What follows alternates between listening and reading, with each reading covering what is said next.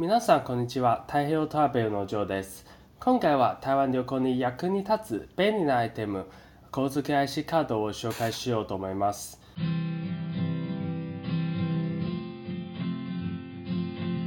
日本の Suica パスもイコカなどのように生活に欠かせないものです。小銭に困ることないし事前に切符を買わずにそのまま乗車できます。特にコロナの影響でキャッシュレスが注目されてより安全スムースな旅をサポートします。まず主な種類を紹介しますけど台湾ではヨーヨーカード。以下トーン i キャッシュ2.0がありますが日本のように総合利用ができないから利用範囲は要注意です。最もひどいのはヨーヨーカードでその次は以下トンです。IK 種は利用範囲は限られますが時々セブンでお得な割引があります。またこの3つのカードいずれも台湾鉄道やメトロで使えます。もちろん乗り物だけではなく電子マネーとしても便利です。コンビニスーパーなどの小売店での買い物一部の観光スポットで入場料を払うこと。例えば本場のタピオカミルクティーを味わいたいなら IC カードの使えるドリンクスタンドのチェーン店に行きましょう。決済の時にヨーヨーカーとか言えば OK です。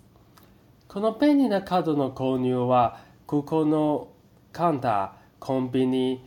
メトロの駅でそしてチャージはその蒸気の場所のほか台湾鉄道の駅でも行われます。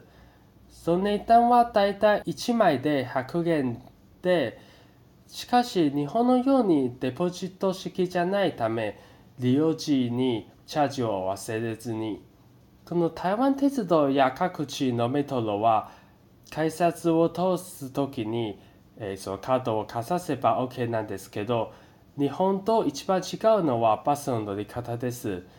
台湾のバスではお釣りは出ないからお札しか持たないと厄介なことになります。幸いシナバスやえその路線バスはほぼ全て IC カードに対応していますからその乗車距離によって運賃を計算するところが多いです。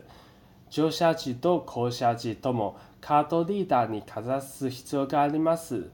けど、そのほぼ全てのドアで乗降者ができることが一般的なので、日本のように前乗りとか後ろ乗りとか特に気にしなくてもいいです。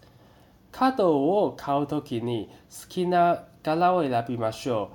う。このカードのバリエーションが多くて、